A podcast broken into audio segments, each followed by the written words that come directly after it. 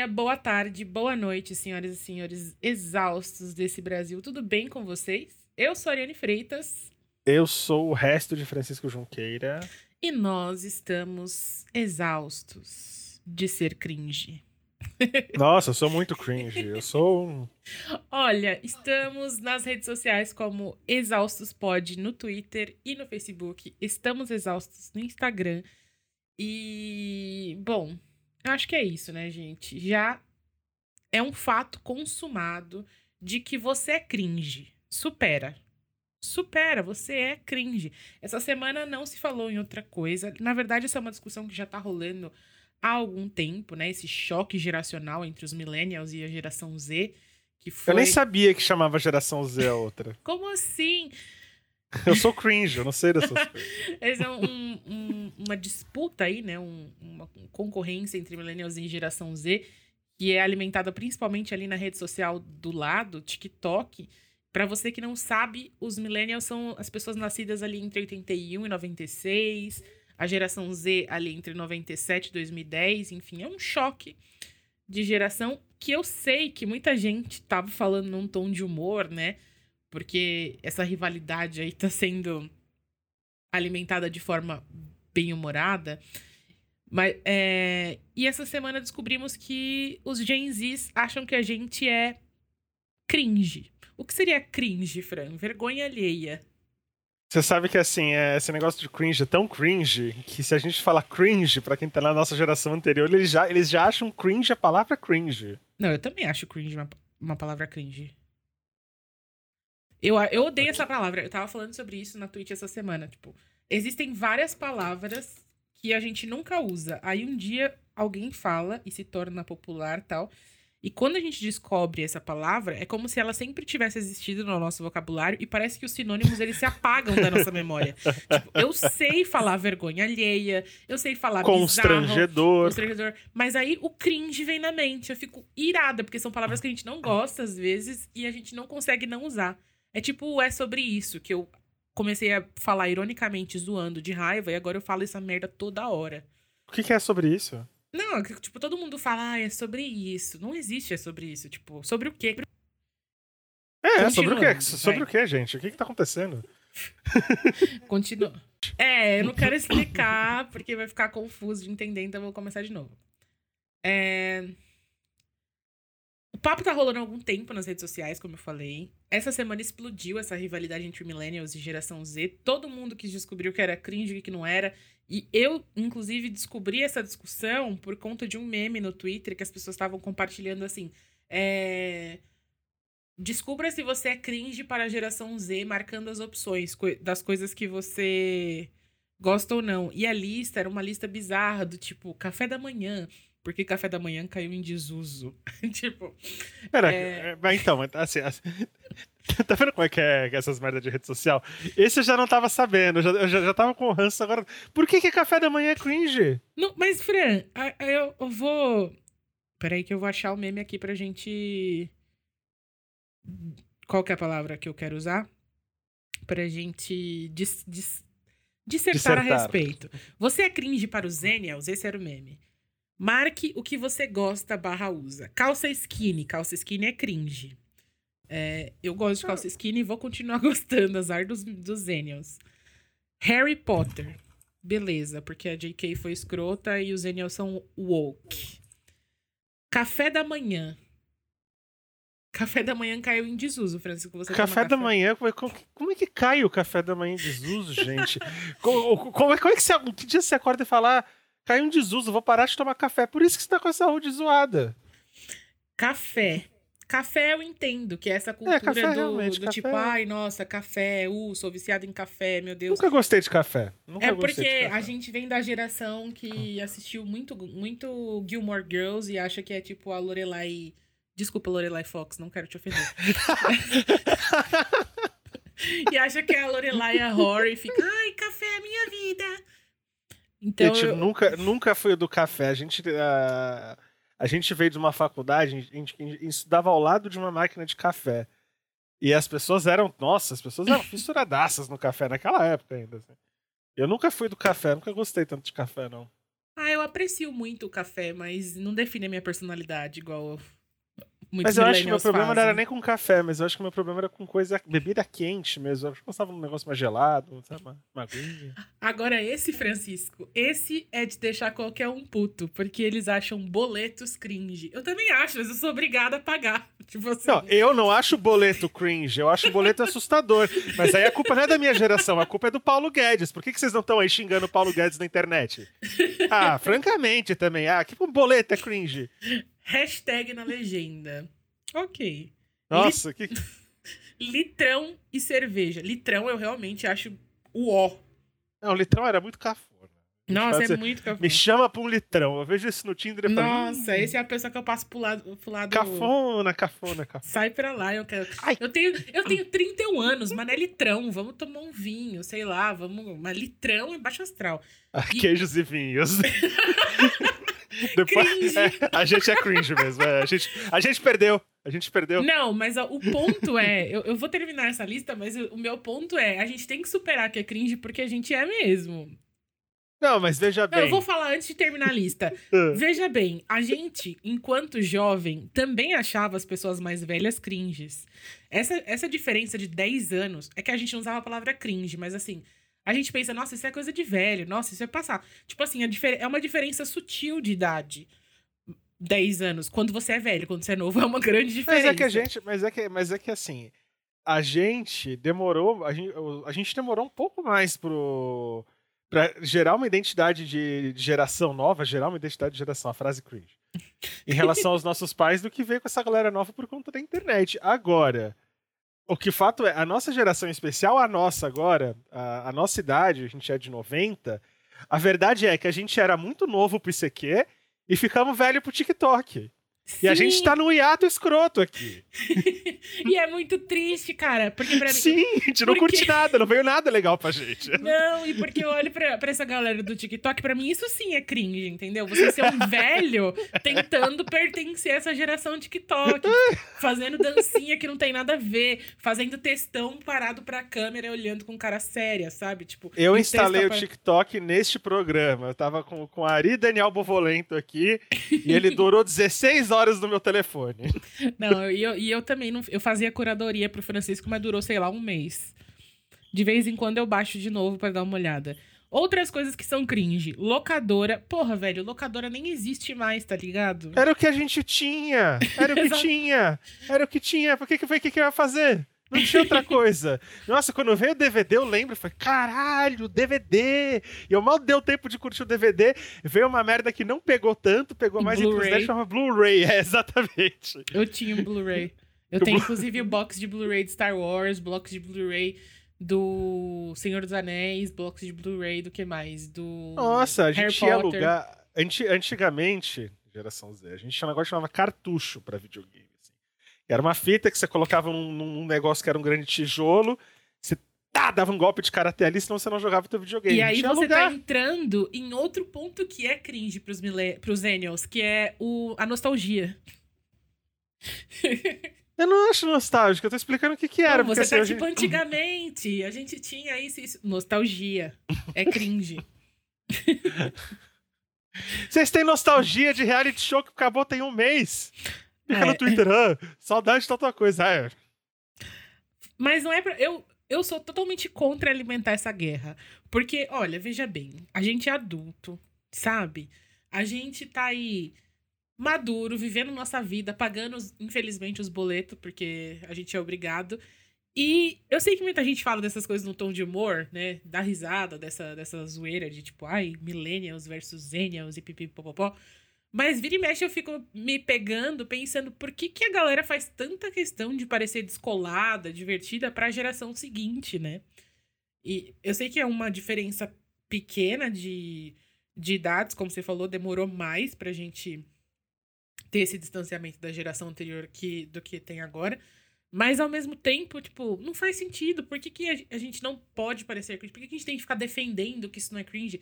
Tipo, isso é do mesmo jeito que o comportamento dos nossos pais é, é, é cringe pra gente, sabe? As coisas que eles gostam. Tipo, O cara que. A gente fazia piada da galera que ficava ouvindo flashback anos 80. Na, não todo mundo. Nossa, né? o, pior, o, o pior é isso. O pior é a gente, que a gente gosta também dos negócios dos anos 80 agora. a gente gosta, mas é que a gente é brega. Muita. tipo, na, na, nossa época era. Cringe muito... cafona, vai ser o nome desse episódio. Exatamente. Mas na nossa época era normal achar essas coisas bizarras, não gostar. Tipo, ai, nossa, ele é cringe, ele só escuta essas coisas velhas, não sei o quê. Ai, BDs, não sei o quê. Então, assim, não era cringe que a gente usava a palavra. Mas sempre vai ter essa, esse choque, assim. No dia que todo. O adolescente gosta de se, de se diferenciar do adulto. O que eu acho muito engraçado, porque tudo que o adolescente quer é ser adulto, mas ao mesmo tempo, ele tudo que o adulto faz, ele acha brega, acha tosco, enfim. Mas é... a nossa geração é tão cringe, porque a gente teve o cringe dentro do cringe uns 10 anos atrás, a gente não precisou de uma geração nova para ter esse tipo de comportamento tonto. De criar essas garras de estilos. Tinha o indie. O indie ele surgiu para gerar raiva em todo mundo. Nossa, é isso é era uma coisa de, de, de 2008, isso aí. É porque a gente ainda era apegado à geração anterior, mas de fato, pensa que pros, pros mais velhos, os emos, os indies, essas coisas eram completamente inaceitáveis. Fazer, o tema, e agora. Tema, tema agora... do Casos de Família. Tem um indie no meu churrasco. Quem chamou? e a melhor coisa é que, tipo assim, os indies, os emos, essas coisas, são todas coisas que são reproduzidas com outros nomes agora pela geração Z. Então eles acham bizarro a gente, mas eles fazem a mesma coisa, tipo, e-girls. É... Lembra dos. Como que é o nome daquele. Que, que tipo, o, o bonde da Stronda era? Os. Puta que pariu. Como que eu posso ter esquecido o nome do. Era o bonde do rolê? Não, não, bonde da Estronda. Eles eram os. Pera aí que eu vou lembrar. Ai, meu Deus. Nossa, do Léo Stronda mesmo. É, lembra que, tipo. Ah, os Playsons. Tinha os Playsons, agora, agora é Mandraka. É a mesma coisa. Só tem outro nome. Ah, você vai na Liberdade, Continua com os otakus ali. A única diferença é que antigamente eles não ficavam enchendo a cara de corote, hoje eles ficam. A única instituição que permanece anos e anos e anos e anos são os otakus. O otaku é sempre otaku. a roupa da Katsuki não muda, ela continua ali. Ai, você sabe que esses dias eu surtei que eu tinha que te dar um pijama da Katsuki. Eu fiquei procurando em vários lugares. Nossa, eu, ia... eu preciso dar uma roupa da Katsuki pro Francisco. Eu ia pra padaria com a roupa da Katsuki. eu não achei ainda o ideal, mas pode acreditar, um dia vai chegar na sua casa aí de presente uma roupa da Katsuki, quando você menos esperar. Porque a gente é cringe mesmo e a gente não tem vergonha disso, tá ligado? É, esse que é o ponto, né? Não tem, eu não acho que ninguém tem que ter vergonha do que gosta. Eu acho que, eu acho que é normal você ter alguns choques geracionais, porque a gente não se imagina. É, de novo, a gente, foi tudo muito do nada pra, pra gente, assim. Quando chegou o, o MSN, eu lembro de quando lançou, a gente tinha 14 anos, e não existia nenhum outro conceito parecido para você se comunicar com pessoas. Então, esse negócio de você, do compartilhar, dessa coisa do advento. O advento é muito cringe, gente. Essa palavra tinha que acabar. O advento da internet tinha que acabar com o advento. Com o advento da internet, pra gente foi muito na hora, assim. A gente é. A gente já era antigo. A gente era antigo pra nossa própria época. Nossa, a gente sempre foi, né? Eu acho muito engraçado. Eu me divirto vendo as pessoas brigando porque às vezes não faz sentido nenhum. Sabe? É uma questão simples, pura e simplesmente de gosto. E eu não tenho energia nem tempo livre para ficar brigando com adolescente na internet, mas as pessoas têm, né? E, e aí se forma uma coisa muito engraçada, que é exatamente essa guerra, essa guerra entre milênios e geração Z. Pra mim nunca ia existir a guerra, ia ser, a gente ia perder todo esse momento de entretenimento falando aqui sobre isso, porque eu não, não ia ter criado o atrito. Então eu, eu agradeço a vocês, guerreiros, que querem defender a honra dos millennials. Mas sabe o que, é? Eu acho que doeu um pouco na, na, na autoestima dos millennials. Porque, sei lá, até três anos atrás, tudo era millennial, millennial, millennial, millennial. A gente perdeu esse protagonismo. Envelheceu né? muito rápido, né? Envelheceu muito Não, rápido. e outra, uma coisa, a gente, gente, geração seguinte, geração Z que chama, né? geração Z não ache que a gente. A gente fala muito mal das coisas que a gente gostava antigamente, tá? Mas é porque é uma sensação diferente. Você falar mal entre pessoas que estavam ali, né? Você Vem uma pessoa de fora e não é, uma, não, não é um problema com quem é mais novo. A gente já ficava ofendido na época com quem era mais velho falando mal do que a gente gostava. Sim, a gente brigava. Era, era exa exatamente a mesma briga, só que com é. outros é. nomes. Por isso que eu falei, cara, isso é muito normal. Eu, eu tô rindo porque, tipo, é um negócio que já aconteceu e vai acontecer na próxima. E você não acha que tudo isso, porque do meu ponto de vista é, é como eu penso, é uma grande resistência nossa a envelhecer? Tenho medo de virar velho reaça numa dessa. Olha o Morrissey, olha o Roger. Isso, será que é isso que me aguarda? Não é uma grande resistência a envelhecer, ao passo que, para isso estar tá acontecendo, a gente simplesmente já envelheceu. E é, e é muito engraçado, né? É o correr natural da vida, as coisas vão acontecendo. Gente, o tempo passa e a gente não vê, porque a gente tá vivendo aquilo ali. É, eu acho que vai ser menos traumático pra gente, porque a gente ainda participa, né? A gente ainda participa. Parece que a gente tá realmente que nem uns velhos falando. Ah. A gente, a gente participa da, das coisas que acontecem, a gente tá em contato com, com as pessoas, tudo. É, é, diferente de uma sensação de pertencimento de quem literalmente foi. tirou tudo de lugar, assim, em relação a quem era bem mais velho, da, por, por conta do advento da internet. Sim. Eu acho que assim, a gente, se, a gente se pega sentindo falta de algumas coisas, não porque a gente tem falta da época. Em relação à época, pelo amor de Deus, tudo é muito melhor em mil aspectos, gente. Mas você acha que é mais fácil isso? Na verdade, eu acho que pra gente é mais difícil do que pra geração anterior. Porque pra geração anterior, a gente teve um rompimento real, assim. Tipo, nós estamos aqui e eles estão lá. É, tipo, é outra geração, eles são hiperconectados e tal. E aí, algumas pessoas, tipo, pra essas pessoas participarem disso, elas tiveram que se inserir no mundo que era, entre muitas aspas, nosso, que a gente já nasceu dominando. Mas não é de graça que você tem e essa geração não, anterior. agora a gente já. A gente tá vivendo isso. Acho que por isso que, que, que é doloroso esse choque. Porque a gente tá aqui e pra gente não faz sentido. Como assim tem alguém mais novo que a gente, alguém mais antenado que a gente, mais conectado com a gente, porque a primeira geração hiperconectada é a nossa, né? A primeira geração que pegou essa transição do analógico pro digital, que que viu tudo acontecer, que era a geração ligada, de repente, porra, tem alguém que, que tá aí, que entende mais as coisas, que tá, que tá vendo as mudanças acontecerem, que tá fazendo parte efetiva dessas mudanças. Não que a gente não faça parte, mas a gente tem uma dificuldade maior de entender. Tipo, a gente entendia, as redes sociais surgiam e a gente tava lá criando redes, é, criando perfil nas redes novas e zoando, entendendo tudo e, e, rindo da cara de quem não conseguia se adaptar. E hoje chega, tipo, um, um TikTok da vida. Um, ah, o TikTok é o maior exemplo, eu acho, mas assim, a gente pode pensar em outras redes também. Tem gente que não entende o Discord, tem gente que não entende a Twitch, sabe? E a, e a gente apanha um pouco para conseguir participar. Então, tipo, a gente é capaz de participar, porque a gente nasceu é. inserido nesse meio. Se a gente se esforçar um pouquinho, a gente entende. E justamente. Mas é doloroso. Pode falar, desculpa. Eu acho que a nossa. A gente, a gente tem. O, o nosso desafio como geração é não criar. É, esse, é tudo bem, é divertido na brincadeira, é divertido de falar o que você falou. Mas o, o perigo da gente, de, de quem leva esse negócio a sério, como se a gente estivesse sendo excluído de alguma forma, não é verdade. Uhum as coisas elas se preservam. Né? Em relação a quem veio antes da gente, esse fenômeno do, do tiozão do zap, dessa pessoa mais velha, que ela vem cheia de ódio, argumentando que na época dela, em que ela leva isso para um lado moral e tudo, é porque é, um, é muito uma síndrome de pertencimento, de se sentir que foi apagado na, pela história, e isso vem com esse tipo de argumentação, sabe? Vai para um lado que não tinha que ter ido. É lógico que o mundo mudou muito desde os anos 50 para cá e muito melhor em um milhão de aspectos. A pessoa que fala que naquela época era melhor, ela não acha que é melhor, mas ela sente saudade de uma época em que ela se sentia visível. E do que ela não lembra, né? Eu acho que mesmo é. quando, quando a gente não. Eu sinto saudade de várias coisas. Eu penso assim, ai, nossa, tal, era melhor. Mas quando eu tava lá, eu não tava feliz. É. Porque não era.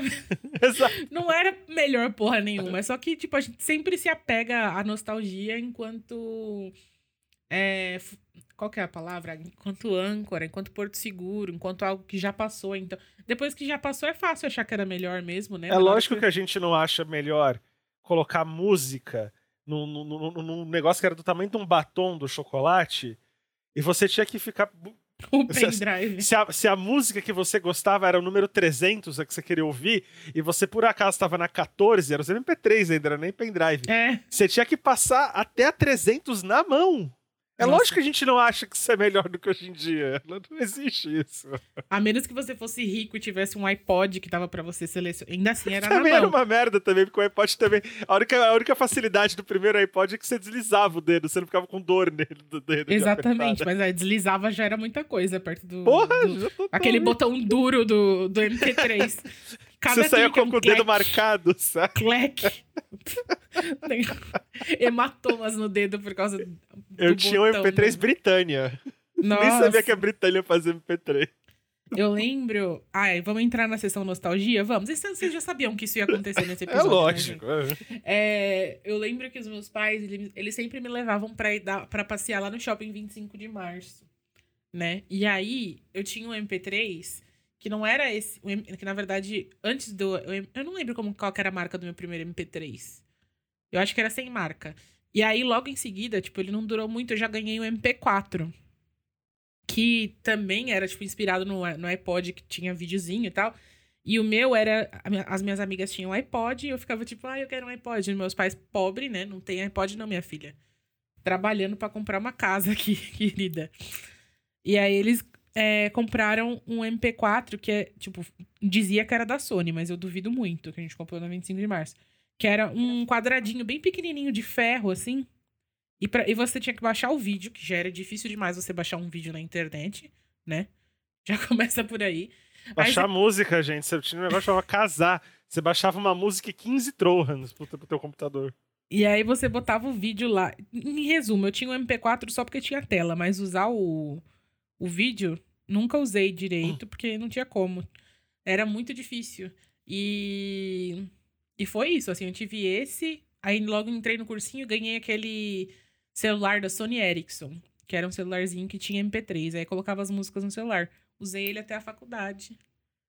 A gente não tem paciência para fazer porra nenhuma hoje. Imagina que assim, é lógico que a gente olha o Netflix, a gente fica agradecido de não ter que sair de casa numa sexta-feira, porque tinha que ser sexta-feira. E quando você ia, numa, você ia a uma locadora, não era só. O, o, trampo não era só alugar. O alugar era tranquilo, porque tinha magia de você escolher o filme. Tinha, tinha toda uma coisa ali. Magia, é nostálgico total. Era uma merda. Era uma merda, você tinha que ficar procurando ali. Tinha a que ficar procurando. escolher o filme e a fita tá suja, ou o DVD tá riscado. Ou você, ou você calcular quanto que você ia. quanto que você ia gastar, mas a merda mesmo era devolver e tinha que rebobinar, tinha, antes do DVD, do Adventure DVD, a gente tinha que ir na fita, tinha que rebobinar e entregar. Eu não rebobinava. Acho que tudo que acontece na minha vida é um karma disso, inclusive. a minha vida tá, tem um karma por não rebobinar um DVD. Nunca rebobinava, que preguiça. Né?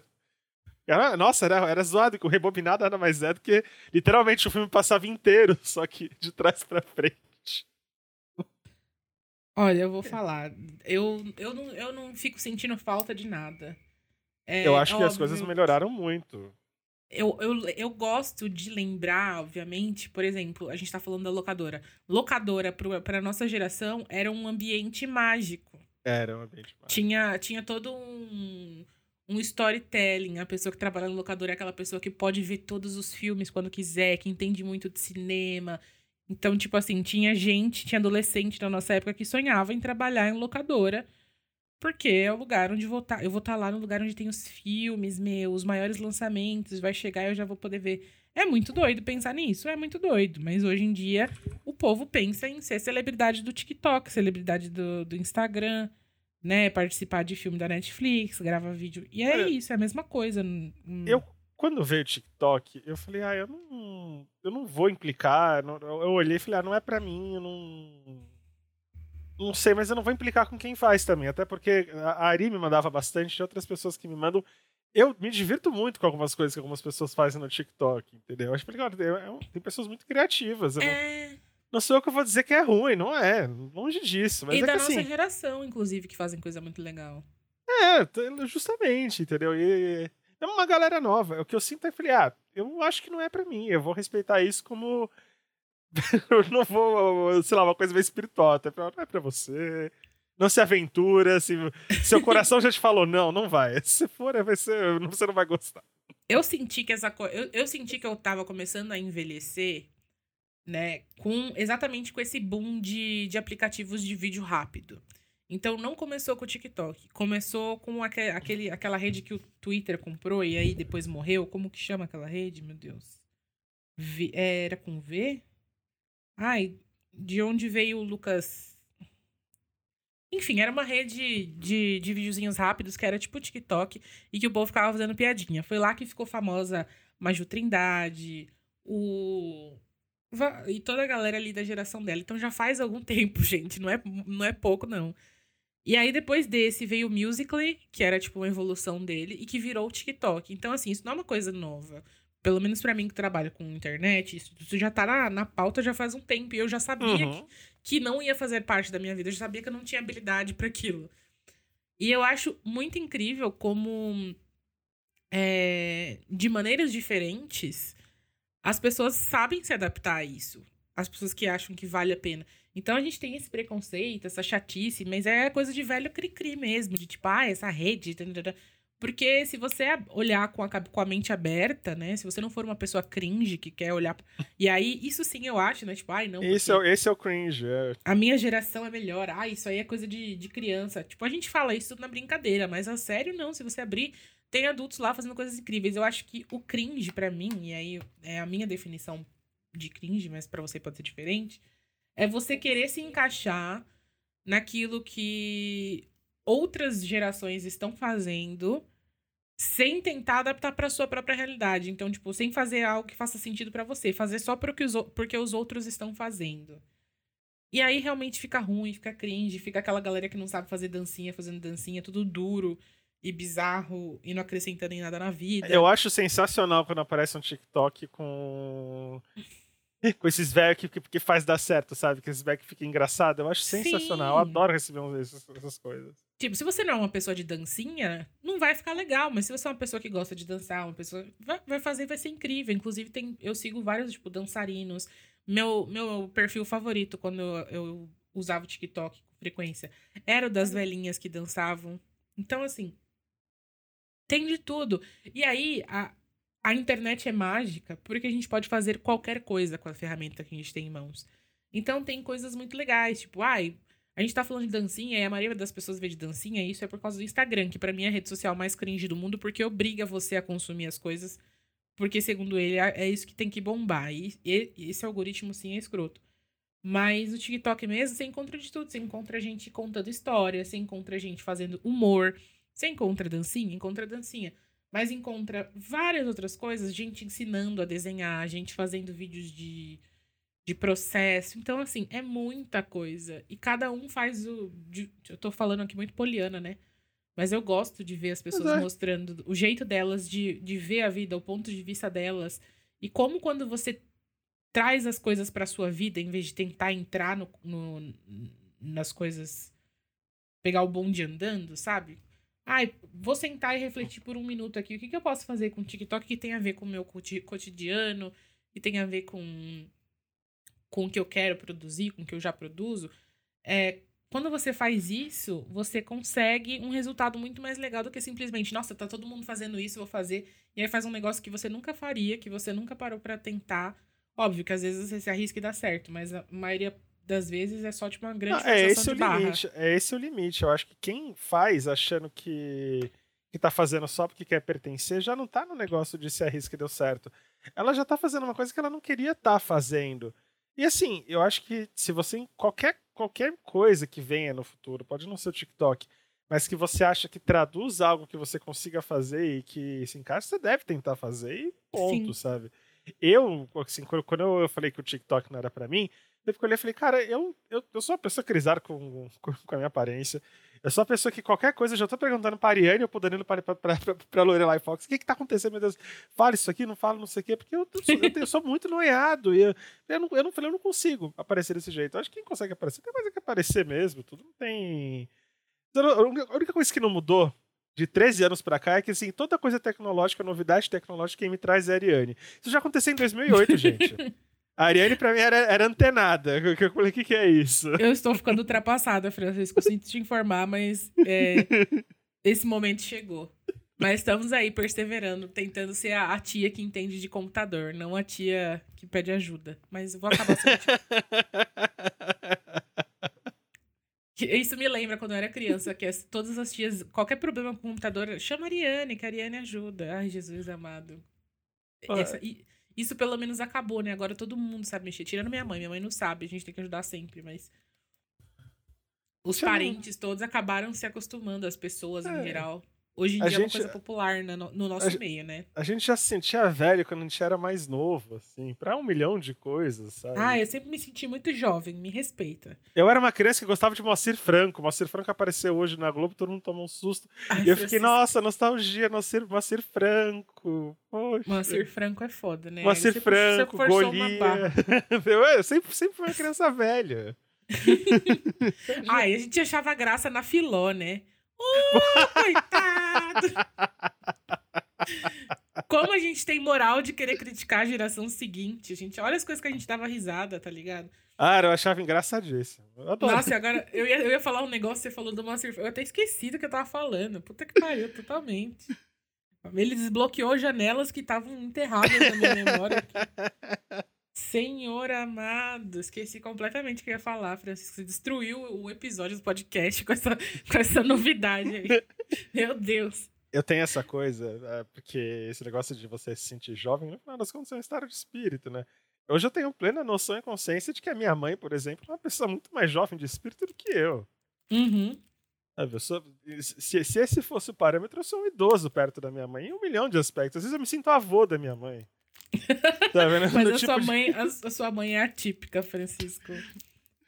Sabe? o velho da casa sou eu, entendeu?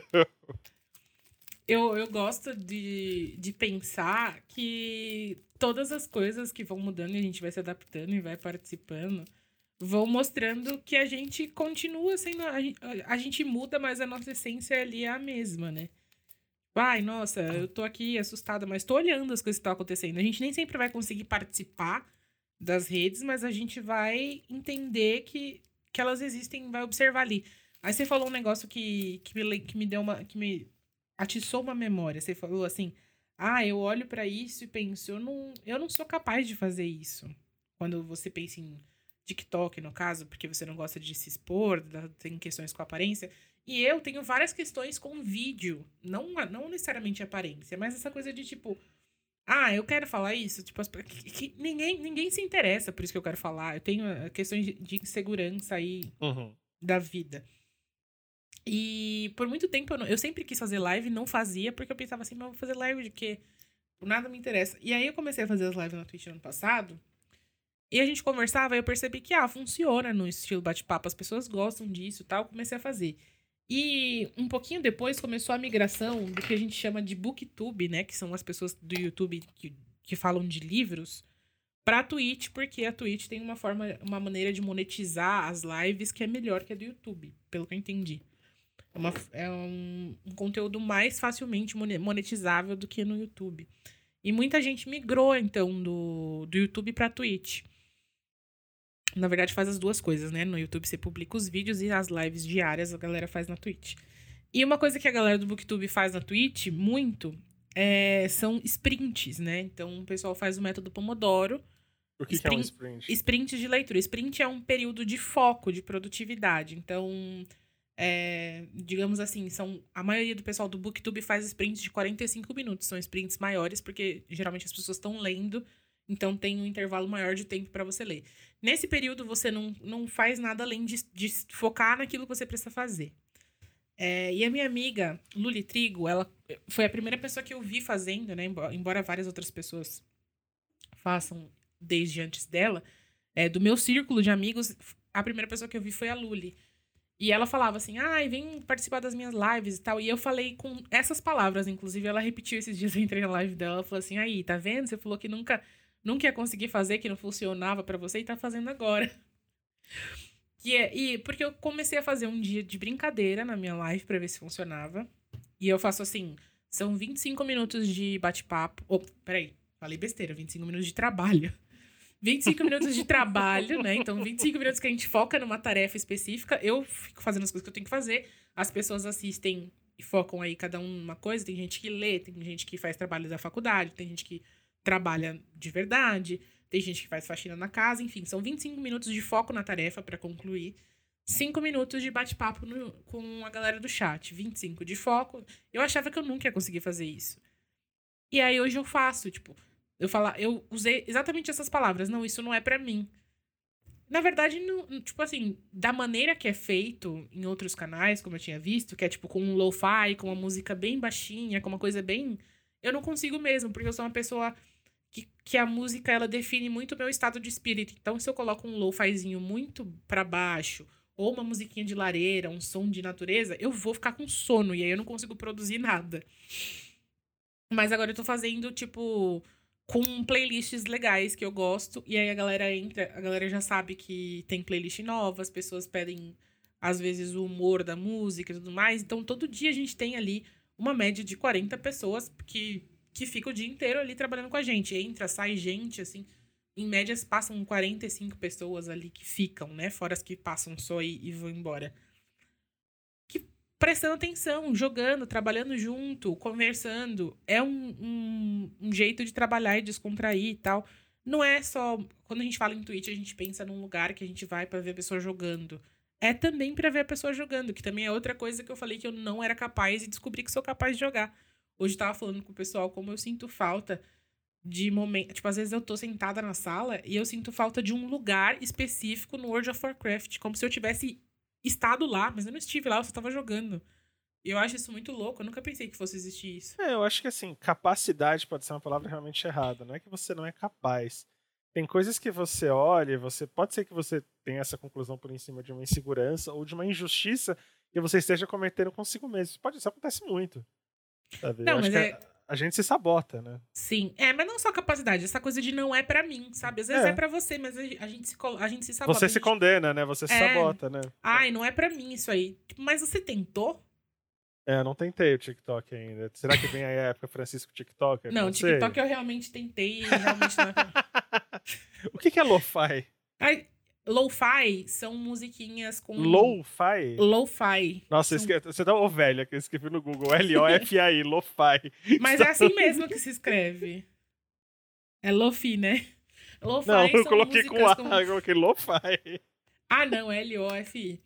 Lo-fi é um estilo de música batidinha, bem instrumental principalmente, mas tem algumas com, com voz também. É um estilo de música mais tranquilo. Eu não sei explicar exatamente o que é o lo-fi. E eu gosto de ouvir lo-fi às vezes, inclusive para ler. Por exemplo, se eu tô lendo, eu não vou conseguir colocar, tipo, um emo pra ouvir, entendeu? Porque o meu ah, cérebro. Tá, tá. Uma coisa mais instrumental aqui. É, é uma coisa tá. mais pra. É mais. Mais relaxante. Lounge. É uma música mais ambiente, sabe? Mais, mais lounge, que a gente falava, né? Lounge. E tá existem porra, vários tipos, então dá para fazer um. Já dá para você pôr um lo-fi mais emo, dá pra você pôr um lo-fi mais música pop. Tem várias, vários tipos de, de lo-fi. Mas é que para mim tem que ser um, um momento de, de concentração extrema, assim, para eu conseguir ouvir isso numa boa. Porque aí eu apago ele da minha. Tipo, eu tô, por exemplo, se eu tô lendo, tá tocando um lo-fi, aí eu vou gostar porque ele vai me deixar bem humorada e ao mesmo tempo eu vou conseguir focar. Eu não consigo focar num texto se eu tô ouvindo uma música que eu vou can cantar junto, vai ficar as letras passando na minha cabeça. Mas quando eu tô no dia a dia, sentado olhando pro computador fixamente desenhando, se a música é, é lenta, ai nossa, eu, eu realmente, eu, a minha cara cai no caderno. É, eu você... acho que a gente a gente não pode deixar. Esse negócio que você falou de você fazer as lives era uma coisa que assim, eu sempre achava que, você, que, que esse, esse, era o tipo de coisa para você, porque eu achava muito tua cara o negócio da Twitch e tudo, mesmo jogando, porque assim, a Ariane jogando é uma coisa muito engraçada, gente, assim, em um milhão de aspectos, cara, a Ariane é uma pessoa muito ansiosa, assim. E a Ariane testou, vocês explicaram isso, é muito engraçado. Isso aqui, Nossa. mais gente tinha que tá vendo isso aqui. Nossa, eu fico muito, eu sou muito afobada, é por isso que eu achava que jogo não era pra mim. Ainda acho. Eu vou jogar qualquer coisa, começa a enrolar o negócio, a demorar, ter que fazer vários processos para chegar no negócio simples eu fico desesperada. Mas aí, ao, ao mesmo tempo, ó, eu parei mês passado, né? Falei assim, aí ah, vou, vou voltar a assinar quando eu tiver, tipo, com a cabeça para isso. Não for jogar só, tipo, duas vezes por mês, porque não vale a pena pagar assinatura de jogar só duas vezes é, no mês. É lógico. Aí. Só que aí fico pensando nos lugares, sabe? Como se, porque, querendo ou não, no meio da pandemia, o lugar para onde eu, os lugares para onde eu viajei foram esses. Eu fiquei horas e horas e horas sentada aqui jogando ou jogando The Sims. O é Blooms. muito engraçado. o Blooms eu ainda jogo. O Blooms e o, e o Stardew Valley eu tenho no celular, eu jogo quando dá vontade. Mas é foda, porque nos, os outros eu nunca tinha jogado antes. Nunca tinha jogado jogos de fato, assim, jogo de gamer. Só esses joguinhos de celular. E aí eu achava que, tipo, ai, não consigo, não tenho paciência e tudo mais. De fato, exige bastante, mas a gente entra, a gente fica imerso no negócio. É só encontrar o que é para você. Porque também nem tudo precisa ser pra gente. Eu acho que é, essa acho... parte mais importante de, dessa história de, ah, eu sou cringe, não sei o quê. Nem todo mundo vai gostar de tudo. E nem tudo é pra gente. A gente não precisa se adequar ao que eles acham é. divertido. A gente não precisa ficar justificando para eles porque isso é legal e porque eles estão errados em achar que isso é bizarro. Deixa eles acharem bizarro, amanhã eles vão olhar para trás e vão falar, nossa, nada a ver, né? Do mesmo jeito que de a gente várias... nem acham também, de repente foi uma pessoa que disse isso, viralizou uma corrente, a gente comprou, a gente, a gente não comprou, a gente não, a gente não, a gente tá aqui na zoeira, mas quem é. comprou essa quem comprou essa treta achou que era uma treta de verdade, que você tá sendo bobo, de repente. Não, eu, a gente fala na. É, mas acho que tá todo mundo falando. Eu imagino que tá todo mundo falando no humor, né? Mas é, mas existe isso, a gente não tem como negar que, tipo, geracionalmente a gente olha para coisas e fala assim: "Ah, isso é bizarro". Aí uns anos depois a gente olha para trás e fala assim: "Nossa, como assim? Como a gente achava isso legal?" Ou como a gente achava isso chato. A gente é de uma geração que, que odiava pochete, agora e aí de repente começou a usar pochete loucamente. A pochete voltou? A gente a gente usou calça calça cintura baixa, pochete voltou e acho que já foi embora de novo. É... a gente...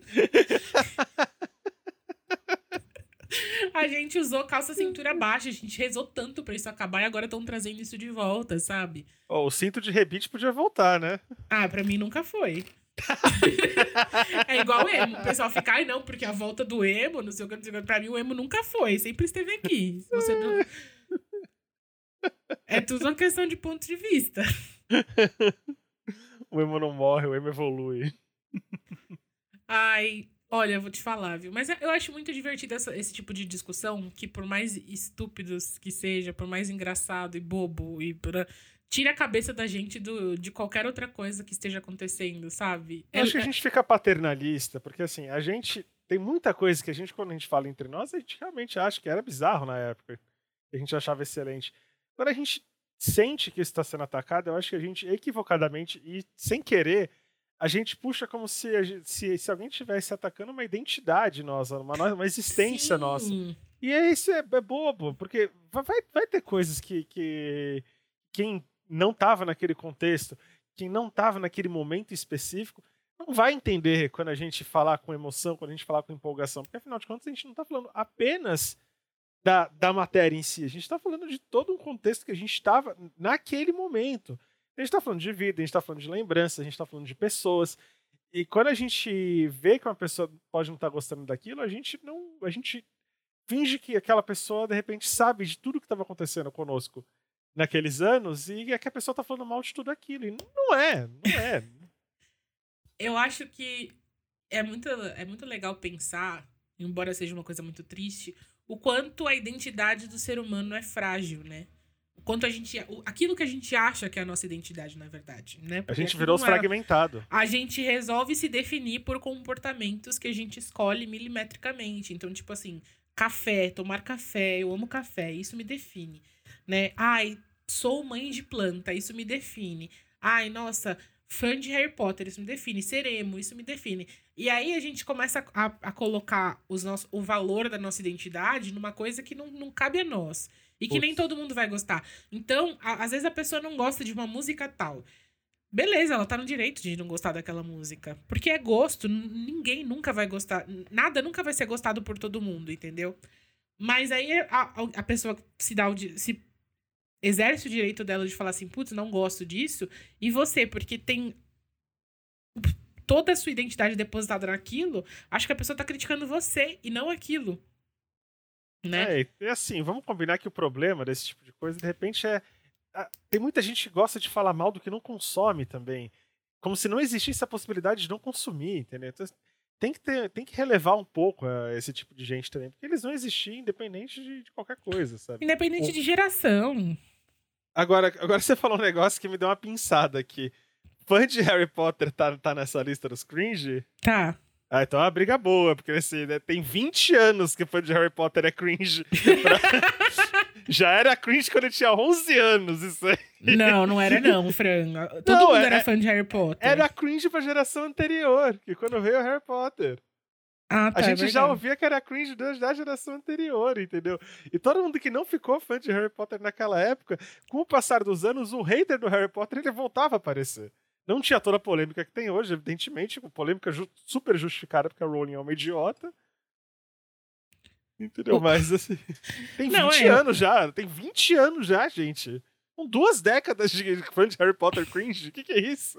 Ah, eu, eu não eu gostava de Harry Potter e agora, tipo assim, eu não acho cringe, tipo, a pessoa gostar de Harry Potter, porque eu sei, eu vivi a experiência.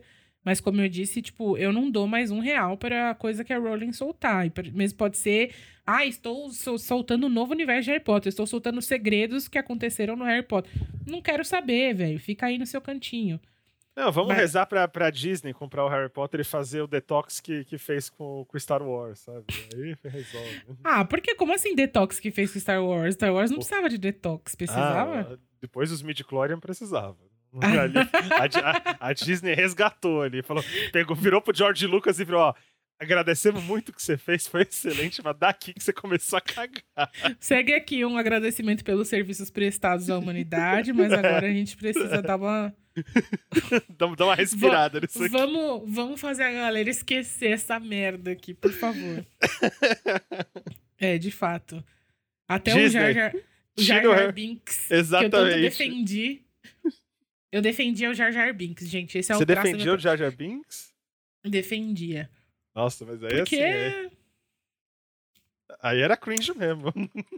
É, então, aí eu tenho um braço cheio de tatuagem de, de Star Wars, né? Imagina Ai, que susto, Ariane, achei que você falou, tem um, um, braço cheio de Jar Jar Binks. Falei, Ariane, quando que você fez isso?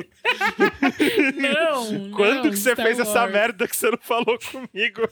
Fala, não faça isso. Não, hoje eu acho cringe ter, tipo, eu só tenho coisas que eu gosto no meu braço, mas eu olho e falo assim, ai, pra quê, né, que eu fiz tudo isso? O que, que você diria que você acha cringe, Fran? Que eu acho cringe? É. Ah, eu, eu, não, eu não sei. Ah, eu acho tanta coisa cringe, na verdade. Tô falando que eu não sei, porque assim, se eu começar a falar, vou parecer um velho mesmo, sabe? Mas.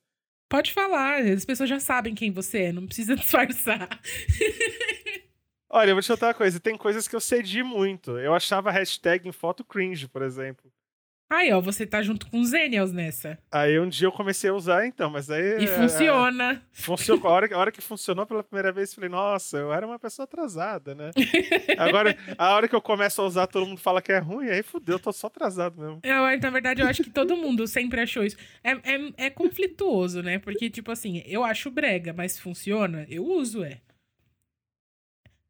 Ah, ah, eu não sei, eu sei se cringe, tem muita coisa que eu acho cafona, sabe? Só, é, que, só que eu fico pensando, será que eu tenho que verbalizar esse ranço de forma que vai atacar as, pessoas, é. atacar as pessoas que não acham isso? Eu acho, por exemplo, uma vez a gente teve uma discussão aqui no, no, no podcast, inclusive, não lembro quem que era o convidado, que eu virei e falei, uma vez eu fui a um restaurante e era. Eu peguei uma promoção de, de, de cupom e não sei o que, fui eu com, com duas colegas de trabalho. E era Dia dos Namorados, porque essa, essa história voltou agora com as filas do Dia dos Namorados. Hum. E eu lembro que eu fiquei incomodadíssimo com as pessoas levando as próprias garrafas de vinho para aproveitar o cupom. Eu falei, gente, que coisa cafona era a palavra. mas será que eu tô sendo babaca? Porque. Eu fico pensando, sabe? Será que eu tô sendo babaca em tá pensando isso? Ou será que eu vou ser babaca a hora que eu verbalizar isso? Eu posso guardar para mim. Esse pensamento vai morrer aqui do Ah, eu acho que a maneira como a gente verbaliza as coisas também faz muita diferença, né? Às Porque, vezes assim, a gente... eu pensei, esse pensamento nasceu em mim, ele pode morrer em mim, ninguém pode ficar sabendo, eu não vou agredir ninguém. Olha, eu acho que tem duas coisas que a gente vai concluir que são muito importantes nesse episódio. Primeiro é que a gente não vai falar cringe nunca mais depois de hoje, porque a gente usou a nossa cota de cringe da vida nesse episódio. A gente falou muitas vezes. Vocês estão odiando a gente, peço perdão. Eu também tô. a segunda coisa é que a maneira como a gente expressa as coisas também faz diferença. Então, ai, falar que, tá, que, que isso, isso, isso e aquilo, que são coisas cotidianas, que muitas vezes a gente não tem nem como escapar, que a gente tá acostumado e que gosta, são cringes, acaba criando essa reação de, ah, meu Deus, não sei o que. Do mesmo jeito que às vezes a gente faz um comentário de boa e alguém faz o mesmo comentário, só que com palavras hostis, e essa pessoa é detonada. Por quê? É porque é aceitável o pensamento? Nem sempre é porque o pensamento é mais ou menos aceitável. Mas porque a maneira como você escolheu se expressar tá cagando na cabeça de alguém, tá machucando, tá ferindo alguém. Não tem a menor necessidade de ter uma opinião a respeito de tudo. O pensamento a gente não controla. Às vezes que a gente acha alguma coisa constrangedora, ou a gente acha alguma coisa cafona, qualquer coisa do tipo, seja por algo estético, por algo de gosto, não sei. Mas uh, entre você, esse pensamento vir à sua cabeça, aí você pode querer questionar por que veio, não, não vem ao caso. Mas entre ele, esse pensamento surgir e esse pensamento ser manifestado, tem um abismo. Esse pensamento, assim, ele pode ter nascido e pode ter morrido ali e você não, não zoou ninguém. Não tem necessidade de você se compor. Pra mim, o cringe, na verdade, é, é essa pessoa. É a pessoa que ela não consegue calar a boca. Olha, ela não consegue entender que ela pode ficar quieta. Ela não precisa falar a respeito de, de nada. De coisas que não, não vão mudar nada. No último ano, eu me tornei uma pessoa muito intolerante. Muito. Tudo me irrita, tudo me causa ranço, tudo me Obviamente, eu não vou ficar falando publicamente o que me causa ranço, se eu sei que as pessoas ao meu redor fazem. Que, e as pessoas não têm culpa, porque essa intolerância não é com elas, é sou eu e eu mesma trancada em casa há mais de um ano, sem interação social, vendo excessivamente só o conteúdo nas redes sociais. Você chega uma hora que você começa a enxergar que, que tal coisa é muito forçada, que outra coisa já, já passou o tempo e tal. Preciso ficar falando? Não precisa. Às vezes a gente vai falar, obviamente. É. Mas não precisa. Ai, mas é, é a minha opinião. Sim, tem todo o direito de falar, mas aí outra pessoa vai rebater também tem todo o direito, entendeu? Porque ela se sentiu ali atacada e você de fato atacou. Você... O que te causou aquele sentimento? Tem umas coisas que eu não aguento mais ver, assim. Começar o momento fofoca aqui. O que eu faço para não contaminar é que, tipo assim, tem o grupo com as minhas amigas ali e falo assim: nossa, olha isso aqui. Ou elas falam, olha, nossa, olha isso aqui.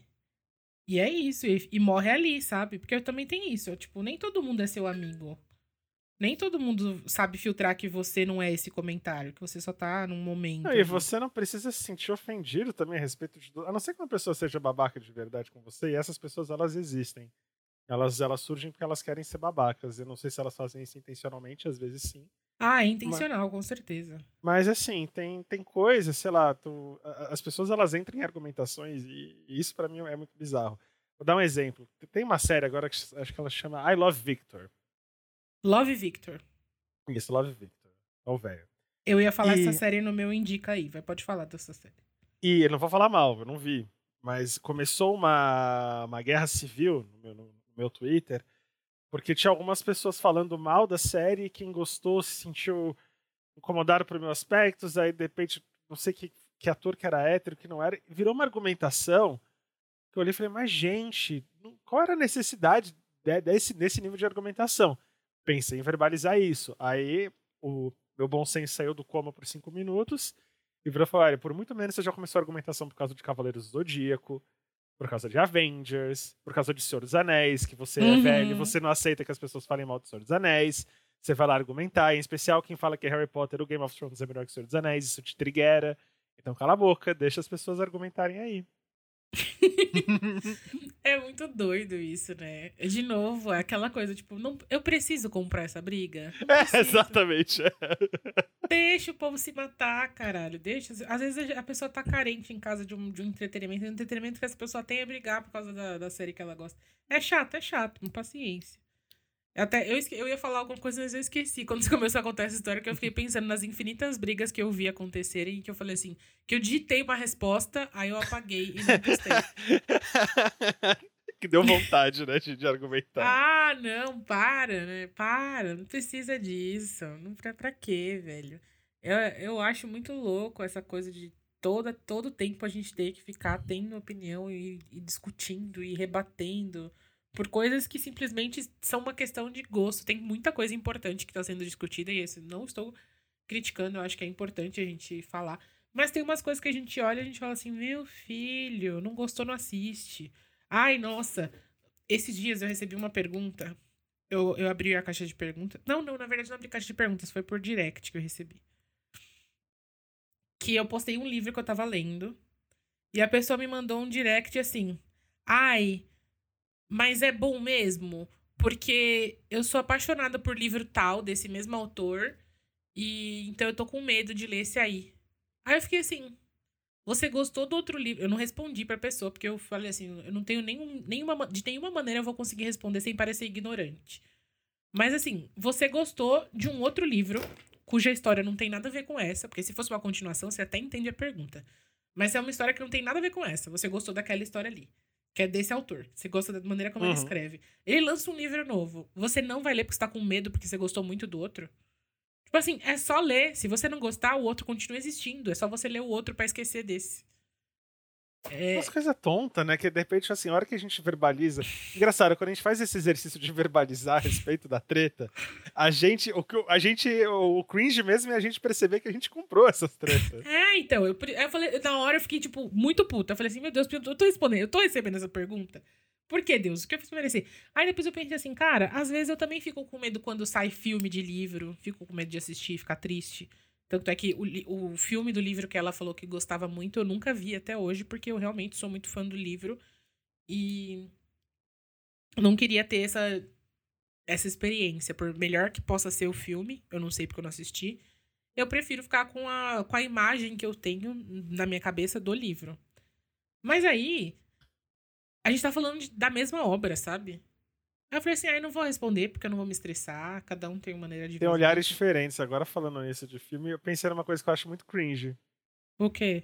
Gente que vem fazer crítica de filme com alguns aspectos da realidade. Entendeu? Do tipo, ai, isso, esse filme é ruim, porque jamais essa máquina conseguiria transformar todo mundo em lagarto na cidade de Nova York. Falei, sim, amigo, porque não existe uma máquina que transforma todo mundo em lagarto. É por isso que você tá vendo um filme de ficção do idiota. Nossa, eu fico muito triste com quem não consegue. Nossa, Francisco, esse virou um episódio sobre coisas que a gente odeia, mas enfim. Eu fico. eu fico muito triste com pessoas que não conseguem desligar um pouco da realidade para consumir conteúdos de Nossa, ficção. Nossa, que chatice! Que, meu Deus do céu, que gente chata. Tipo, eu entendo a gente querer verossimilhança em alguns aspectos, mas tem uns outros que a gente fica assim, mano. Por quê? Tem um episódio no Mythic Quest o episódio 6 da segunda temporada, que conta o backstory de um personagem da série, que ele é o. O cara que faz a, as histórias dos personagens do MMO lá, que é o Mythic Quest. Uhum. Ele é um senhor bem. Ele é idoso já. E ele ele é um autor premiado de livros e tal. Eu não vou dar spoiler do que aconteceu na história dele para ele se tornar um autor premiado. Mas, mas é muito legal, inclusive assistam. Se vocês quiserem assistir só esse episódio, assistir só esse episódio que é legal. Mas a série vale a pena. E aí. Eu esqueci do que eu tava falando e como eu cheguei nesse assunto. De gente que não tem suspensão de descrença. ah, gente... tá, sim. E aí ele, é, é, uma, é a história dele jovem, né? E aí ele chega numa redação para trabalhar e ele conhece dois amigos que também são aspirantes a escritores. E um lê o texto do outro. E eu lembro do de tipo um avaliando o outro muito bem e os dele eles ficavam assim: "Não, mas isso jamais aconteceria". Não, mas por que no seu mundo, no seu mundo as pessoas fazem isso, isso e isso, mas já existe o telefone, por que, que elas precisam dessa? Aí ele tentando explicar que tipo, esse não é o mundo do meu livro. Por que, que você está comparando com o mundo que a gente já tem, sendo que esse não é o mundo que eu criei? E eu entendo que enquanto é, produto literário, talvez não fosse. Talvez não fosse, não. Não era mesmo bom o livro dele quando ele escreveu. Mas a gente faz isso o tempo inteiro quando a gente tá assistindo um filme, uma série, uma coisa de ficção. Fica querendo trazer pra nossa realidade, às vezes, coisas que são de mundos que não são nós. É óbvio que eu tô falando de ficção, né, gente? Ficção científica principalmente, porque as não, outras mas isso coisas. Aí, isso aí só evolui, Ari.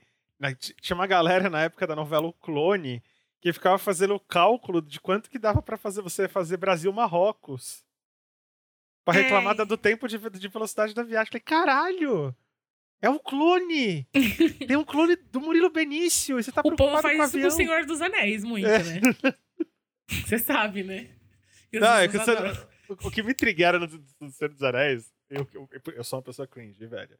É gente que fala que tem sono no Senhor dos Anéis. Nossa, eu fico, eu fico, eu vou de idade mental de 31 para 9 anos na hora. Não, eu tenho sono na vida. Às vezes o sono vem enquanto estou vendo Senhor dos Anéis. Mas aí o problema não é o Senhor dos Anéis, o problema é o meu sono, no caso. Meu problema é o meme.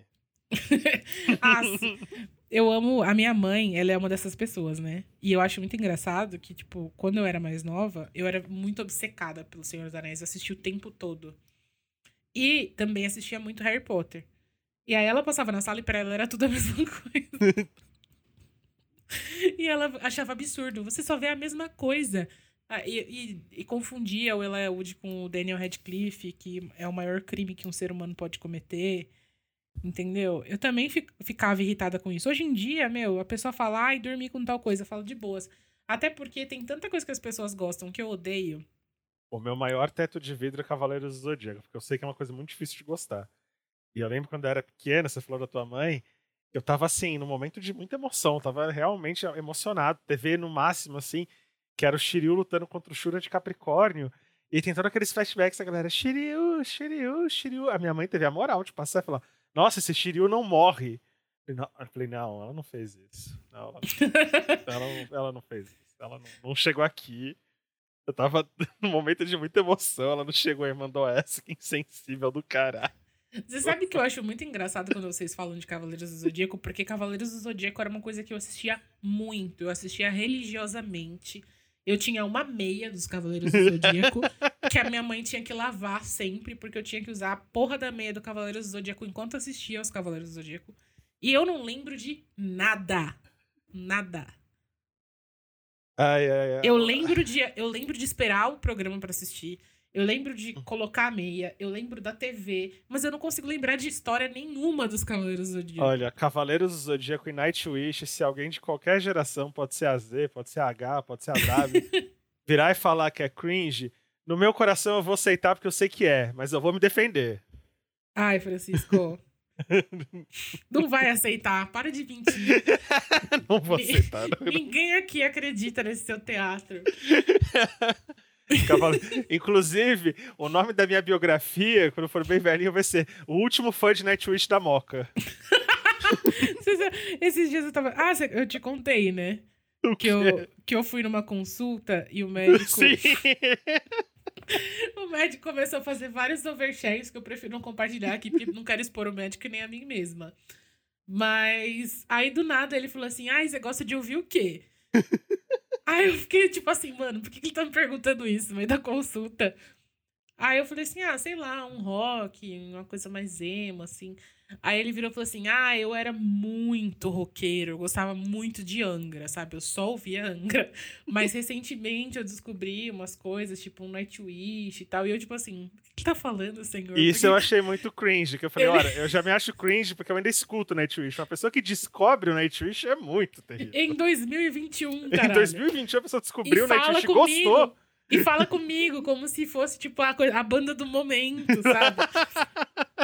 Eu, ah, é legal. Tipo, eu gosto, eu gosto também, eu ouvia, mas eu, tipo assim, eu fiquei, ah, legal, é da hora mesmo, né? E pensando assim, senhor, essa consulta, quando acaba? Foi, foi, foi um dia difícil na minha vida, porque, olha, ai, que saudade de passar vergonha, só que não. Foram vários momentos com, é, de grande conflito emocional que eu passei com esse médico. Foi engraçado. Nossa, a hora que a Ariane me contou, eu falei, nossa, gente, eu acho que pior que, pior que descobrir Nightwish em 2021 é descobrir gostar. Eu gosto, que beleza, né? Não, e melhor, Veio... ele tava flertando comigo com Nightwish, nossa né? senhora, meu Deus do céu. Tipo, parece... Ai, sei lá, foi, foi um momento duro do meu dia, eu não quero lembrar disso de novo. E aí, diz, só pra, pra pontuar, ele tem a idade da minha mãe. Isso é, geração anterior da nossa. Aí você fica pensando, né? Será que os Zenials olham para mim como eu olho para ele? Com certeza. Será que os Zenials aguentam um dia inteiro de Cavaleiros do Zodíaco e Nightwish? Temos ah, que fazer esse teste. Cara, eles assistem coisa pior, eu acho. Mas eu não vou colocar nomes aqui que eu não quero ser cancelada.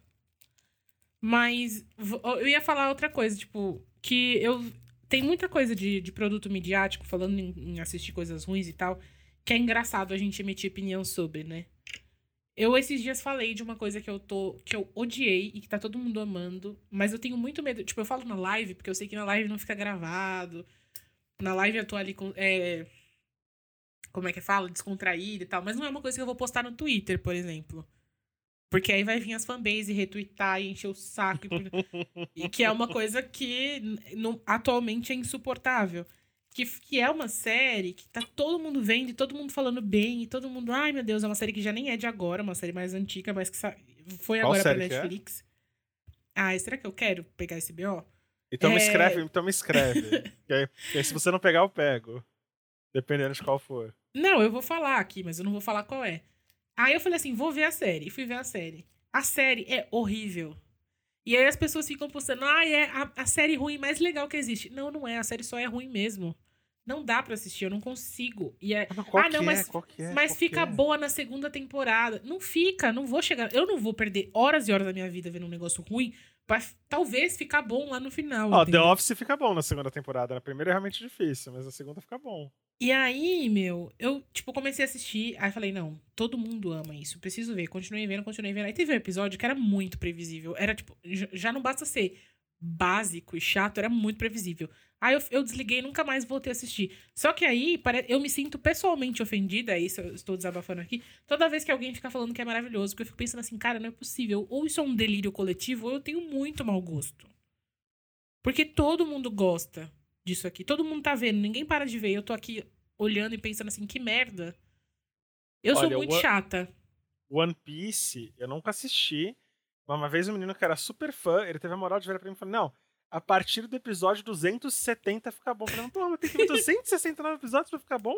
Ah, Todo ver, mundo fala isso de One Piece. Acho que. É, Será que esse menino muito fã aí é o mesmo que eu tô pensando? Ele já me falou pra assistir One Piece aqui. Não, é era um cara. É, esse era um cara cringe de verdade. Ele era biohack. Ah, não, pensei que era o nosso Ele amigo, era um cara que ele falava que ele hackeava o próprio corpo para ter um desempenho maior do que os outros seres humanos. Tá certo ele, né? Aí eu virei certo. pra ele e falei, falei, nossa, você é tipo o Yakult, o lactobacilo vivo. Ele ficou ofendido e me bloqueou. Ai, Francisco. ah, enfim, gente, é isso. Vamos pra indicação ou nem vai ter indicação essa semana? Podemos ir.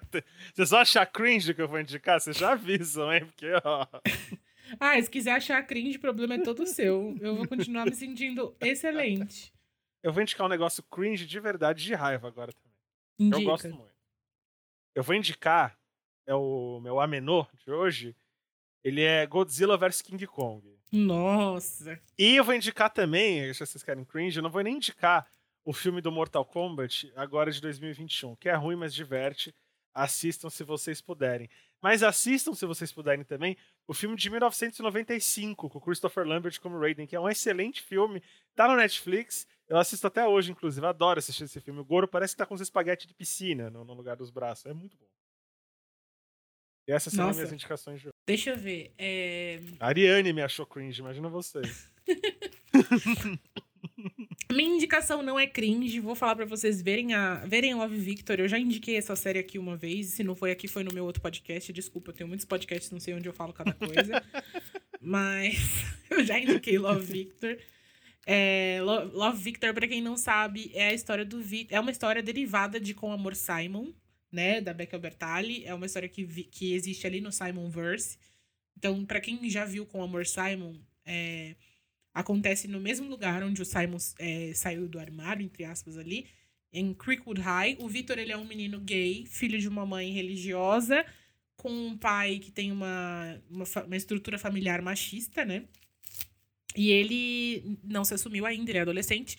Eles mudam para Creekwood e ele fala assim: "Não, esse é o meu grande momento, agora eu vou finalmente poder me sair do armário, porque eu tô indo para uma escola nova e a pessoa que eu criar agora para me apresentar pode ser uma pessoa completamente diferente. Não é o lugar onde eu cresci, onde as pessoas já me, já me definiram, onde elas já escolheram quem eu sou por mim. E aí ele chega todo feliz no primeiro dia de aula lá, tipo, ai, agora eu vou me assumir, uhul. E a coragem morre no momento em que ele resolve. Que a menina pergun pergunta se ele tem namorada, e em vez dele falar que é gay, ele pega e fala, ah, não. E aí não se assume logo de cara, fala, não, uma hora eu vou tomar coragem. Só que no meio disso ele acaba é, se envolvendo com a menina, criando um sentimento ali que ele não, entende, não entendeu muito bem, porque é normal quando a gente é adolescente, a gente não, não entendeu ainda a nossa sexualidade. A gente faz, e também a gente faz de tudo para tentar se encaixar da maneira que for possível. Então ele começa a namorar a menina. Isso é a história da primeira temporada de é, Love Victor. Até o final da temporada você vai descobrir que ele.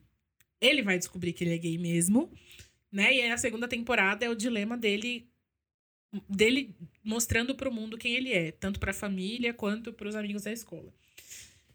E tá, eu acho muito fofo, eu acho muito sensível a maneira como a série aborda tudo isso e como ela traz situações que são muito reais, assim. Tem muita crítica da galera desde a primeira temporada, tanto por atores do elenco é, que fazem papel de gay serem héteros, quanto pela própria personalidade do Victor, mas eu gosto muito do, da história e da maneira como ela é mostrada, porque a gente vê aí situações que eu vi perto. Então, tipo assim, o menino tá saindo do armário, mas ele não se identifica. É, ele não consegue se encaixar no grupo dos amigos gays, também não consegue se encaixar no grupo dos amigos héteros. Tem uma hora que ele fala: Meu, eu sou muito gay pros héteros e sou muito hétero pros gays. Qual é o problema que eu tenho? Exatamente. Então, tipo, é divertido, é sensível. Essas coisas realmente acontecem quando você está se descobrindo. Porque tem muitas coisas, a gente, eu falo bastante disso, eu penso muito sobre isso. Sobre como, é, quando a gente fala de ser LGBT, a mídia escolhe o viés do amor, porque é o, é o viés mais fácil de vender, né? O viés mais fácil de passar para as pessoas, trauma, que, né? pessoas que não são. Não, eu acho que é, para vender usa-se mais o amor porque é mais capitalizável do que o trauma. E a gente esquece que ser LGBT não tem a ver com amor apenas, né? Amor é só uma das coisas que fazem parte da, da nossa identidade. E a identidade LGBT é atacada desde quando a gente nasce. Porque a gente é ensinado que é, o, o, mundo existe de uma forma, existe o homem e existe a mulher, e é homem e mulher, e mulher e homem, e, e pênis e vagina, essas coisas que atacam todas as facetas LGBTs possíveis aí. Não é então, tão simples ouvir um com quem será numa festa de aniversário em que as pessoas já pressuporam que você tem uma namorada X, é... a filha da filha do, do sócio do, do pai, uma amiguinha da escola, e você começa a entrar em pânico, e as pessoas não sabem que você está em pânico. Não porque você não corresponde ao sentimento daquela outra pessoa. Né, você não vai corresponder nada porque você é uma criança. Mas porque você não, não se interessa por meninas, ponto. Ou meninos. É, não é tão fácil você vestir a roupa X ou Y, porque sua mãe olha e fala assim: ah, não, isso é coisa de sapatão, é. não pode. Então, assim, tem muitas coisas que a gente vai. Que a, que a gente tem ao longo da nossa vida, até chegar o momento de, de saída de armário, de descoberta, e todo mundo fala, ah, você descobriu LGBT, virou LGBT.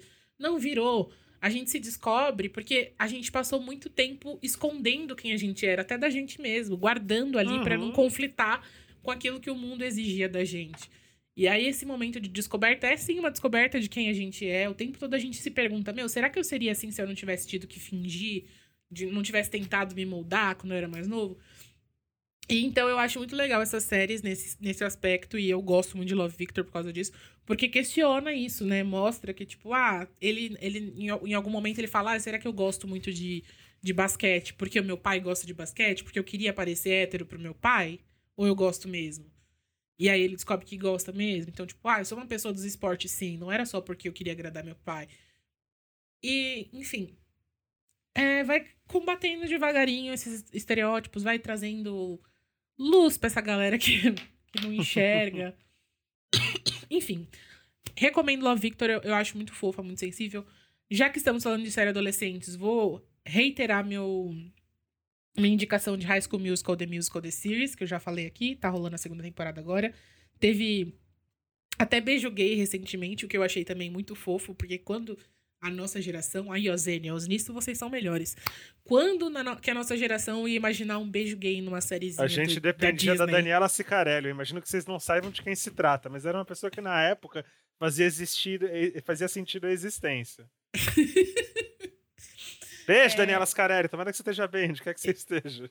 Eu acho muito fofo. Não sei se vocês gostam de musical, mas eu sinto que High School Musical, The Musical, The Series tem uma vibe muito Glee, sabe?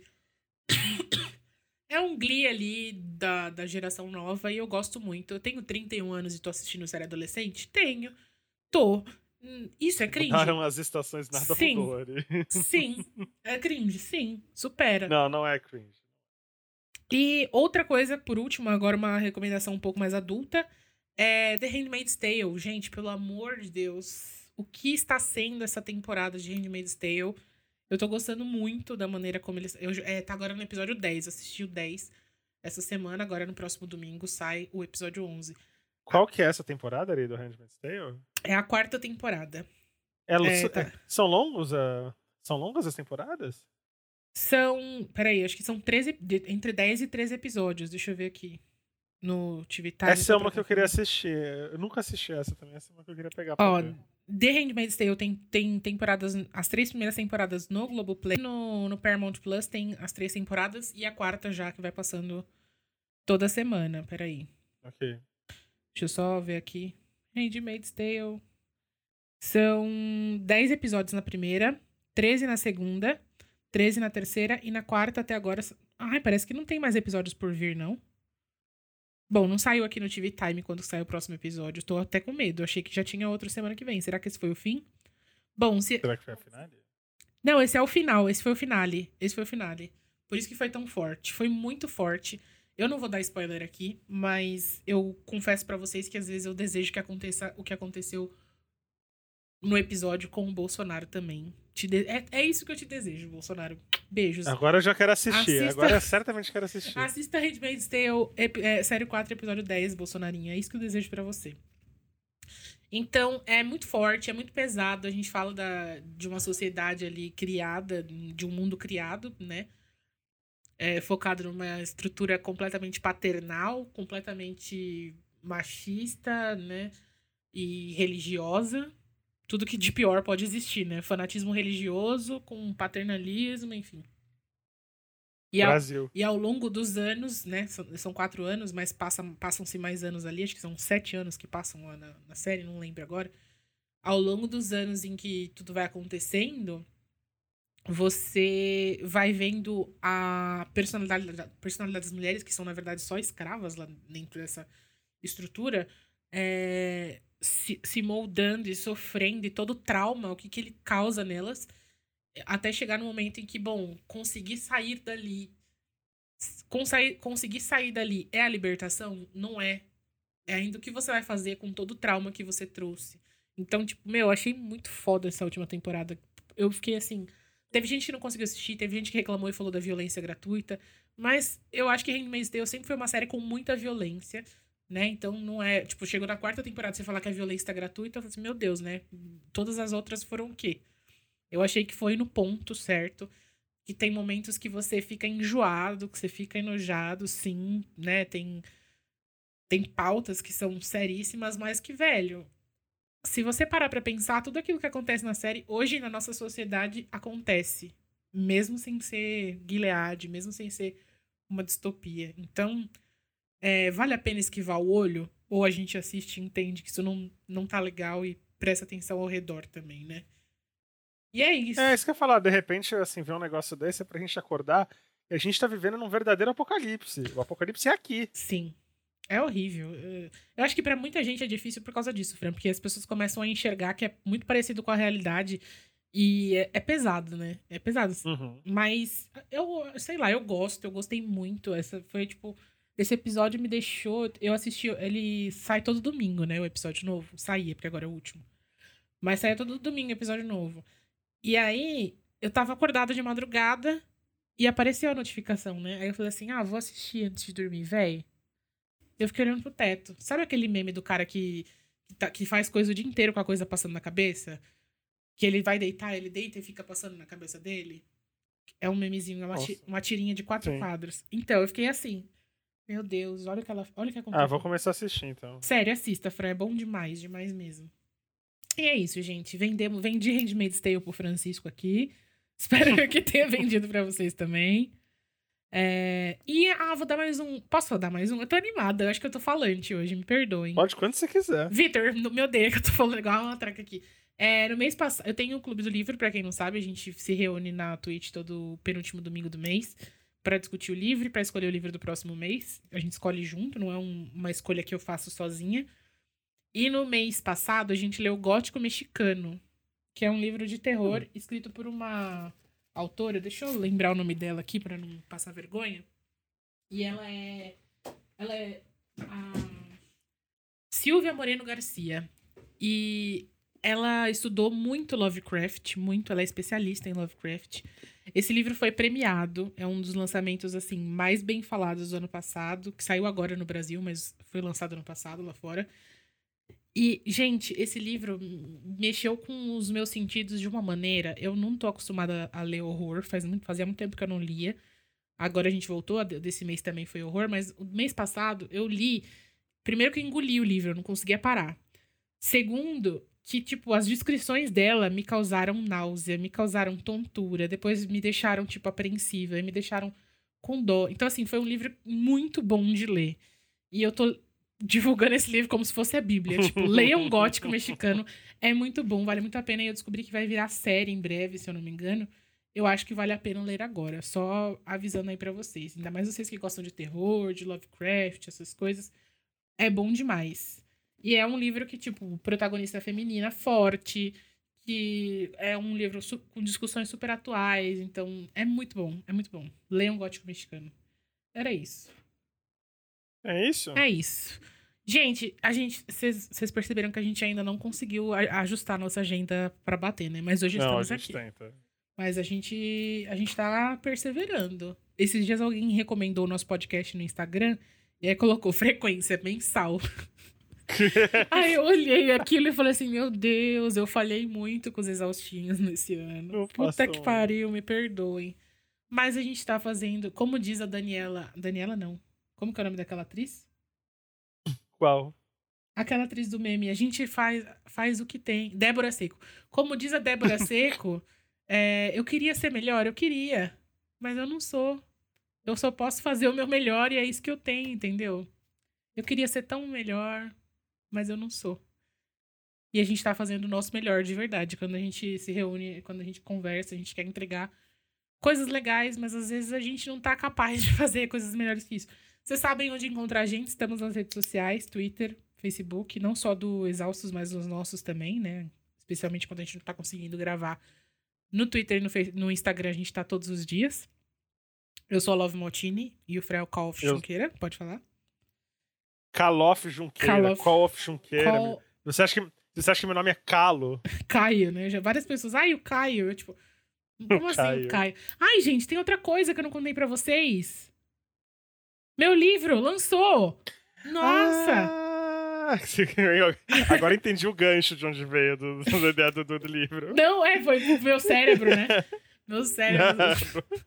Do nada, eu lembrei aqui que eu lancei um livro, gente. Então, se vocês quiserem também sobre amor, estrelas e muita intensidade, é um livro de contos. São três contos. É um livro que a editora Rocco criou uma série de, sobre signos. Esse é o segundo livro, que é o livro dos signos de fogo.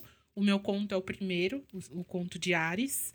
E é a primeira vez que eu publico ficção, então eu tô tipo assim, ai meu Deus do céu, as pessoas vão ler uma história que eu, que eu inventei. E eu tô ansiosa. Tem muita gente que já começou a receber, porque o lançamento é agora dia 25 de junho, né? As pessoas que compraram na pré-venda já começaram a receber. Fica a dica aí para vocês também. Tem livro novo meu. Já estou é, parcialmente vacinada. Também nunca contei aqui no podcast, porque a gente não gravou podcast nas últimas semanas. Acho que agora falamos tudo, né, Eu vou falar um negócio para vocês, assim, é, o bom de ler o que a Ariane escreve, é porque você imagina com a voz dela, e a Ariane coloca muito sentimento no que ela escreve, então é uma coisa muito difícil de você colocar em palavras o que é descrever o jeito que, o estilo da Ariane, tem muita coisa que é muita assinatura dela, mas ainda assim, você consegue diferenciar o que, é a Ariane falando do que, é a Ariane escrevendo, porque tem muita qualidade. Tem muita, muita qualidade. Ai. E, fala, e falando não só como amigo, mas como uma pessoa que viu os bastidores desse livro, que eu vou te falar. É muito bom. Ai, se não fosse o Francisco, esse livro não existia, gente. O Francisco me ajudou muito nos desesperos da vida aí. De, tipo, meu Deus, leia isso, faz sentido, me conta o que você acha. Várias opiniões dadas aí no meio. Ai, eu não quero parar de gravar, eu tava com saudade. Faz sentido é, isso? também, gente. Faz todo sentido, gente. Ai, é, é sobre até isso. O final do ano, até, até o final do ano, ó. Segundo São, São João Dória, até setembro tá todo mundo vacinado. Vacinado não é imunizado, gente. Então, assim, você que tá na faixa dos 30 anos, que assim como eu vai se vacinar no mês que vem, Não se esqueça que vacinado não é imunizado. Imunizado é só depois da segunda dose. Não se Sim. empolgue. Não ache que esse pesadelo acabou só porque você tomou a primeira dose. Graças a Deus ele vai acabar. Mas se preserve, fique em casa quietinho. Daqui a pouco a primeira tá vindo mais rápido do que a gente imaginava, graças a Deus. A segunda vai chegar. E aí sim a gente pode começar a pensar em matar essas saudades fazendo um bom churras. Sim, e gravar os podcasts toda semana. E gravar casa. os podcasts. Nossa, gente, é só perrengue. Hoje a gente foi gravar e não tava uhum. funcionando na call. Toda vez é isso. Da outra vez, aí a gente acha um horário para gravar, aí a call não funciona, a gente não consegue gravar. Aí vai, marca pra outro dia, no outro dia não dá, porque tá cheio de trabalho, e assim se passa. É diferente quando tem um horário para gravar em casa toda semana, que você vai lá e aquele horário é só para aquilo e não vai deixar de acontecer naquele horário. Ai, que saudade das nossas gravações presenciais. Fora a saudade dos meninos, né? Mas enfim. É, nem fala. Eu até arrasto o Vitor pra, pra falar também. Não. Vocês estão com saudade dele que eu sei. Por favor, pelo amor de Deus, queremos. Enfim. Muito obrigada por ouvir a gente daqui. Essa semana a gente se passou, falou um monte. A gente ia até fazer um pocket abraço coletivo nesse, nesse programa, mas a gente foi falando, falando, falando, falando. Quando eu vi, falei, meu, já é tarde demais. A gente vai começar a ler e-mail aqui, as pessoas vão atacar uma pedra na nossa janela. Não, se bem que ninguém nunca reclamou de episódio longo, né? No máximo o Vitor ia ligar aqui pra xingar, porque editar o, o nosso Senhor dos Anéis. Nossa versão eu acho que esse é o tipo de episódio que se o Victor tivesse aqui, ele, ele já ia estar nas duas horas, porque assim. O Victor ele também tem uma lista de ranço dele. Né, Nossa, né? sim! a esse lista episódio... de ranço do Victor é extensa. Assim. Victor, você fez muita falta nesse episódio. Aliás, gente, estamos falando do Victor bastante. Você que chegou aqui nesse finalzinho, perseverou. O Victor é, falou no episódio no, de número 96. Foi 96? Não, foi no episódio 100, não foi? Acho que foi. Enfim, o Vitor, ele se despediu do, da bancada, ele ainda edita nosso podcast. Se vocês quiserem, eu vou achar aqui o número do episódio específico para falar para vocês qual que é, para não para não tretar, você fazer vocês ficarem procurando, sabe? Mas é porque todo dia alguém entra lá no nosso Instagram e fala assim: "Ué, é 96 o episódio". No 96, a gente falou sobre mudanças e o Vitor explicou por que, que ele estava saindo aqui da bancada, por que, que ele escolheu sair, enfim.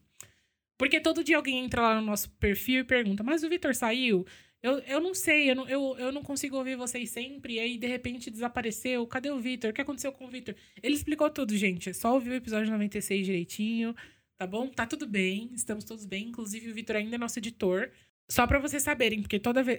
é muito engraçado, todo ou dia. Se você, ou se vocês quiserem acreditar na teoria da conspiração, que, sei lá, o Vitor morreu e foi substituído, ou que a gente teve uma briga, a gente tá escondendo. Nossa, não coloca essa, não inventa essas coisas, pelo amor de Deus. Não inventa essas coisas, sério. O, o Vitor, ele continua aturando a gente. eu vou te falar, eu tava tô, tô aturando mais do que nunca também, porque o Vitor tem muita paciência. Victor, e aí, mandando assim, Ariane, seu áudio ficou todo picotado. Como você gravou tão ruim assim? Continuamos transformando a vida do Vitor no inferno. O Vitor é a pessoa que mais sofreu com essa gravação remota de podcast. Porque. Porra, eu vou te falar uma coisa, pensa é a pessoa que se esforça também, não interessa a dificuldade que a gente é... passa, daqui a pouco o Vitor. A, a, frase do Vitor é, ó. Fiz, fiz o que deu no máximo. A gente acredita muito, porque a gente sabe que ele passa um tempo ali pra, pra arrumar. Então valorizem, valorizem, gente. A gente, juro pra vocês, a gente tá tentando, mas tá, tá difícil. Esse ínterim de pandemia. Mas como eu disse, estamos nas nossas redes sociais, estamos recomeçando aqui aos domingos. Vamos ver se agora vai. Tá bom? Não, agora vai, agora vai. Tô sentindo que vai. Aí vem e não foi. Mas... Pressentimento é um negócio cringe, né, gente? Pressentimento é um negócio cringe. Signo é uma coisa cringe. Meu, eu Nossa, lança, acabei não, de falar, não, não, não, não, lance, não. Não, peraí, acabei de falar que eu tô lançando um livro dos signos, tá, gente? Estou brincando, pelo amor de Deus. É, mas eu vou ficar com os geração Z, porque aqui os, os chatos que reclamam do signo é tudo da minha idade também, todos os caras que andam comigo. Sério? Eu não. É, vamos. vamos, vamos... Vitor, coloca um pi aí. Gabriel Salimene, um beijo. pra que colocar um pi? Deixa ele ser exposto. Não precisa colocar o pi então, Vitor. Gabriel Salimene, outro beijo. E para vocês também um grande beijo. Eu sou a Ariane Freitas. Eu sou Francisco Ju. E nós estamos exaustos de ser cringe. Beijo. Beijo.